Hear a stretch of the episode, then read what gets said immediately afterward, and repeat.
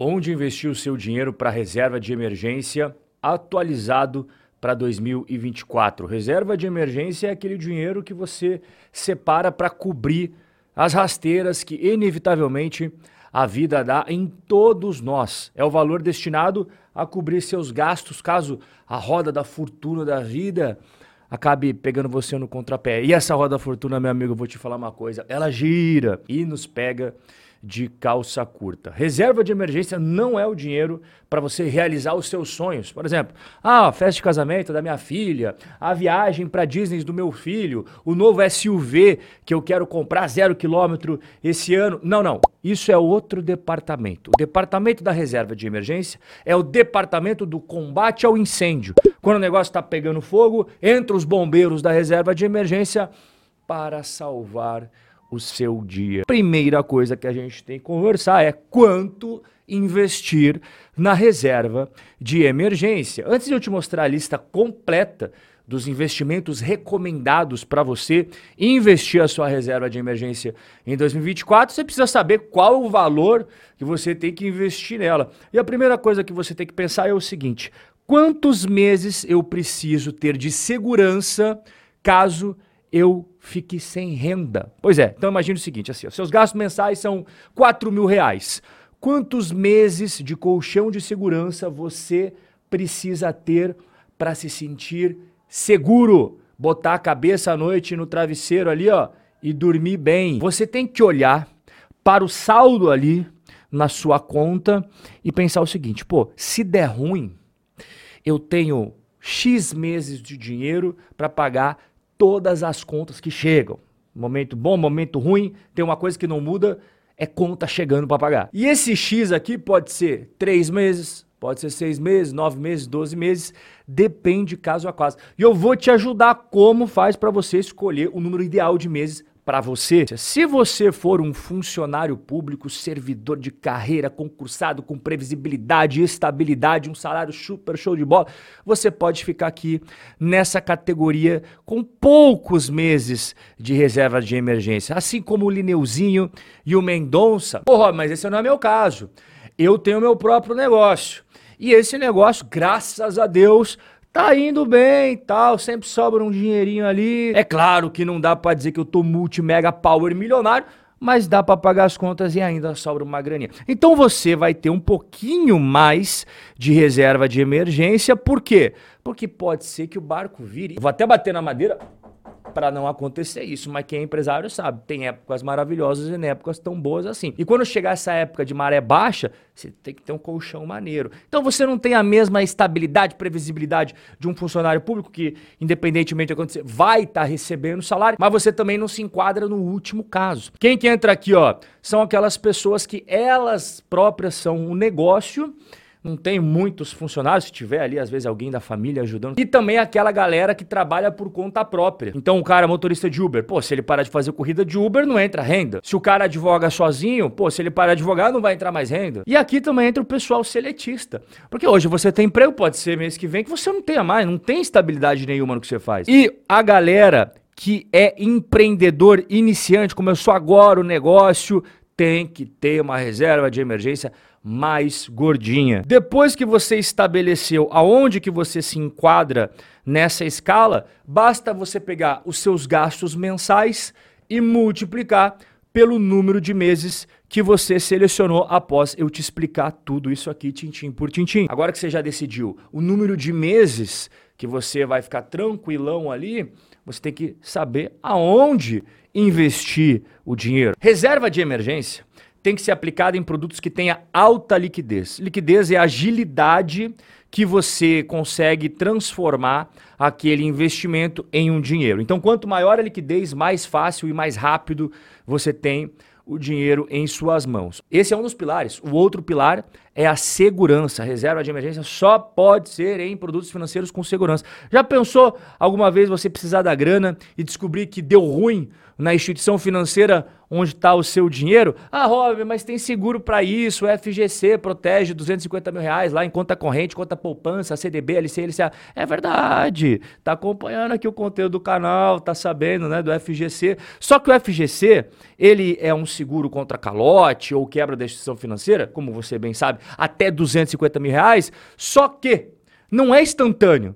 Então, se eventualmente a instituição financeira quebrar, você não recebe imediato, estilo Pix, faz o Pix aí. Não, não é assim. Tem toda uma burocracia tal. Então, se você precisa do dinheiro a instituição financeira passou um perrengue quebrou, você não vai receber na hora. E aí não vai adiantar nada da reserva de emergência. Você vai ter que fazer um empréstimo. O que, que adiantou no final de contas? Nada, né? Você continua sem reserva. Esse é o segundo pilar. E o terceiro pilar é baixa volatilidade. Volatilidade nada mais é que o tamanho e a intensidade da oscilação, o famoso sobe e desce. Então aqui você vai descartar todos os investimentos em renda variável. Oh, Rob, mas nem um fundo imobiliáriozinho ali que paga bem. Não, nem um fundo imobiliário que paga bem. Você vai descartar todos os investimentos de renda variável. Entra aqui nesse pacote: ações, fundos imobiliários, fiagros, fundos multimercado, fundos de ações, ETFs de renda variável, todos estão fora da lista. Aqui a gente já excluiu um monte de coisa que você jamais pode colocar. Mas agora eu vou mostrar aqueles que você deve colocar. Lista dos melhores investimentos para 2024, você formar aquela reserva de emergência.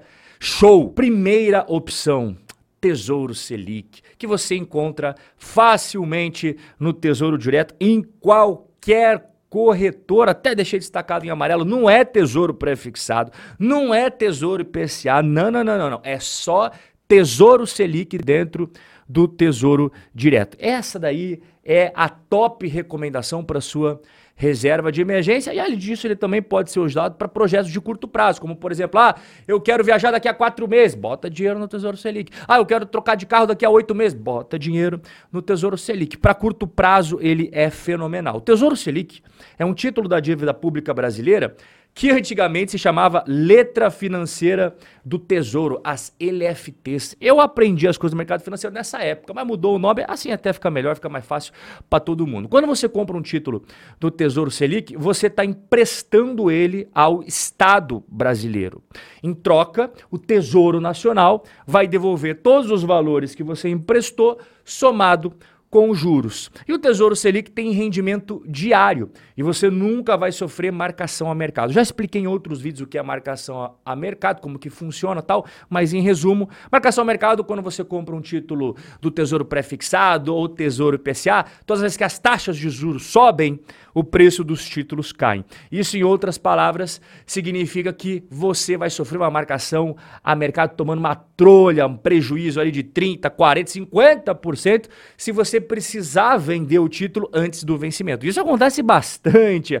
A galera acaba tomando essa no contrapé, mas isso nunca vai acontecer com o nosso tesourinho Selic. Outra vantagem é que o Tesouro Nacional ele garante a recompra diária do seu título. Então você comprou o Tesouro Selic, ah, eu quero vender. O Tesouro garante. Daqui, meu filho, daqui o título de novo e eu te dou a grana. Então você vende hoje, o dinheiro entra na sua conta amanhã. Agora, existem taxas Aí vem um ponto importante, né? Tem uma taxa que é chamada taxa de custódia. Ela é cobrada sempre no fim de janeiro e no fim de julho. Se você investe até 10 mil reais em Tesouro Selic, a Bolsa te isenta do pagamento dessa taxa. Se você investir acima de 10 mil reais em Tesouro Selic, é cobrada uma taxa de 0,2% do saldo total de suas aplicações. Mas só vai incidir apenas aquilo que passar os 10 mil. Isso são as taxas. E tem a parte dos impostos. Tem dois impostos que incidem aqui. Tem o IOF, Imposto sobre Operações Financeiras, aqui está em dias. Então, se você segurar pelo menos 30 dias, você nunca vai pagar IOF. Agora, se você comprar, segurar, por exemplo, um dia, você vai pagar 96% de IOF. Cara, segura esse negócio pelo menos por 30 dias para você não ter sua rentabilidade comida pelo IF. Além disso, nós temos o imposto de renda. O imposto de renda, ele é cobrado em todos os títulos do Tesouro Direto, seja Selic, seja pré-fixado, seja atrelado à inflação, todos seguem essa tabelinha. Quanto mais tempo você deixar, menos imposto você vai pagar. O segundo investimento para a reserva de emergência são os fundos de renda fixa com taxa zero. O que, que eles fazem? Eles compram os títulos do Tesouro Selic, que eu acabei de explicar para você o que, que é, e colocam dentro de um fundo. E aqui que está o pulo do gato tem que ser taxa zero. Beleza, Rob, eu peguei aqui um fundo taxa zero, mas qual que é a vantagem em relação ao Tesouro Selic? Você lembra que eu acabei de falar da taxa de custódia? Aquela taxa de 0,2% que você tem que pagar em aplicações acima de 10 mil reais do Tesouro Selic? Pois bem, essa taxa não é cobrada nos fundos de renda fixa, aqui que eu vou mostrar para você a listinha. Eles não cobram taxa de administração, eles não cobram taxa de custódia, isso é uma baita vantagem. Agora, do lado da desvantagem, tem uma coisa que nem é muito culpa dos fundos, é culpa da legislação brasileira. O Come Cotas. Come Cotas é uma palhaçada que foi criada no Brasil, é uma jabuticaba, para antecipar o imposto de renda. Você já imaginou? Você tem que pagar o imposto de renda antecipado, mesmo que você não tenha vendido o investimento. É só no Brasil que aceita uma palhaçada dessa, mas infelizmente é o que está em vigor. Ele é cobrado a cada seis meses, então a Receita Federal ela vai morder uma quantidade de cotas do investidor que ele tem ali no fundo. É por isso, inclusive, que se chama Come Cotas. Esse safado do Come Cotas, ele não incide só sobre os fundos de renda fixa, não. Ele incide também sobre fundos multimercado, fundos de crédito privado, fundos cambiais, fundos de ouro. Os únicos que não precisam pagar Come Cotas são os fundos de ações e os fundos de previdência. Quais são aqueles mais indicados? Ó, você está recebendo aqui um spoiler do que eu entrego para os alunos e para o pessoal da consultoria. Então aproveita. Esses são os fundos, fevereiro de 2024, que você vai encontrar taxa zero. Todos eles têm 0% de taxa de administração, 0% de taxa de custódia, e você encontra aqui aonde está na coluna da direita. Tá vendo aqui, ó? Tem o nome dele à esquerda, na coluna direita, onde você encontra. E o terceiro e último investimento recomendado são os CDBs, mas não é qualquer tipo de CDB não, é CDB pós-fixado com liquidez diária e que te pague 100% do CDI. Ah, mas encontrei na minha corretora, no meu banco, um CDB pós-fixado com liquidez diária, mas que está pagando 80% do CDI, 85%, 90%. Não dá para ficar com ele? Não, não dá. Sabe por quê? Você não vai ganhar nada com isso. Aí é melhor você ficar só no Tesouro Selic, que vai te pagar 100% do CDI. Para que, que você vai comprar um CDB que vai te dar menos? Não faz sentido. Aqui eu também fiz uma lista show aqui para você. Então se prepara que isso daqui também é muito valioso. Ó, eu conferi essa semana.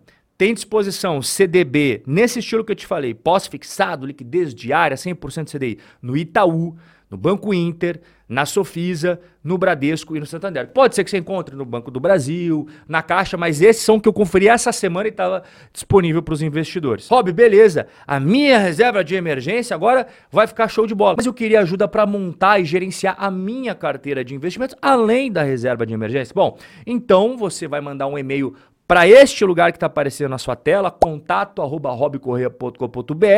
e aí você vai apenas informar o seu nome completo e o seu WhatsApp e a nossa equipe vai entrar em contato para agendar a apresentação no melhor dia, melhor horário para você sobre como que funciona o nosso serviço de consultoria de investimentos. E se você quiser todo o conteúdo de hoje de forma resumida e um material fácil para acessar quando quiser, está no meu Instagram. Se liga. Tudo que eu expliquei para você no nosso bate-papo, para você acessar quando você quiser, quantas vezes você quiser, vai poder salvar, encaminhar para os amigos, para os colegas de trabalho, para os membros da família, inclusive com o bonuzinho mostrando quais são aqueles bancos médios ou pequenos que eu recomendo caso você queira comprar CDBs LCAs e LCIs para sua carteira de renda fixa. Além dos cinco que todo mundo conhece: Bradesco, Itaú, Santander, Banco do Brasil e Caixa. Quais daqueles médios e pequenos que vale a pena e quais que eu não gosto muito? Tá tudo no post para você ver com calma lá. Nosso bate-papo de hoje vai ficando por aqui, mas eu tenho encontro marcado com você amanhã neste mesmo lugar. Forte abraço, fique com Deus e até lá.